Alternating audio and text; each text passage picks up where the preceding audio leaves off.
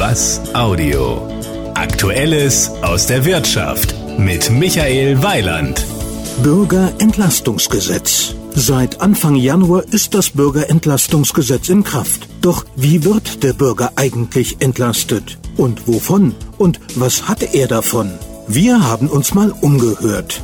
Ich würde mal sagen, das sollte irgendwie Bürger geldlich vielleicht entlasten. Bürgerentlastungsgesetz. Also ich bin Rentner, ich kann dazu im Moment noch nichts sagen. Nein, keine Ahnung. Nee, keine Ahnung. Ich muss ja leider weiter. Nee, weiß ich nicht. Tut mir leid. Gut klang dagegen folgende Antwort eines Geschäftsinhabers. Ja, die Bürger sollten entlasten werden von bürokratischen Hindernissen und äh, sollten damit auch einen leichteren Zugang zu äh, Informationen oder bei der Verwaltung sollten Einsparungen stattfinden. Aber ich glaube, das ist noch gar nicht so weit gediehen. Gestimmt hat es aber leider nicht, was dann wiederum zu einer ehrlichen Selbsterkenntnis führte. Ja, ich bin Apotheker und äh, hätte es eigentlich wissen können, aber tut mir leid, ich habe es nicht gewusst. Sie merken, das Thema ist nicht beim sprichwörtlichen Bürger angekommen, also fragen wir mal jemanden, der sich wirklich damit auskennt. Dr. Rainer Reitzler weiß als Vorstandsvorsitzender der Münchner Verein Versicherungsgruppe natürlich genau, was dahinter steckt. Das Bürgerentlastungsgesetz soll den Bürger, wie der Name so schön sagt, entlasten und zwar finanziell.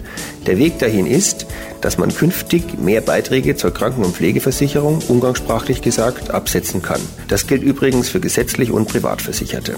Das Gute an diesem Gesetz ist übrigens, dass dem Steuerzahler ab sofort mehr Geld übrig bleibt.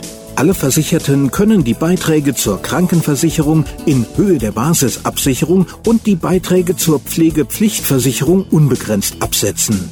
Basisabsicherung heißt, dass zum Beispiel das Krankentagegeld nicht berücksichtigt wird. Das ist völlig richtig. Das Bürgerentlastungsgesetz bringt dem Steuerzahler eine Ersparnis von bis zu 180 Euro im Monat, je nach seinem Steuersatz.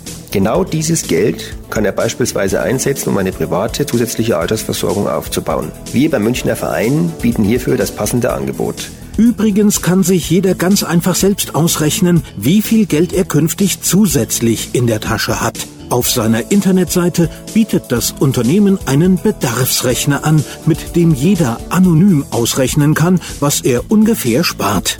Der Bedarfsrechner findet sich im Internet unter www.münchener-verein.de. Das war ein Beitrag von Michael Weiland.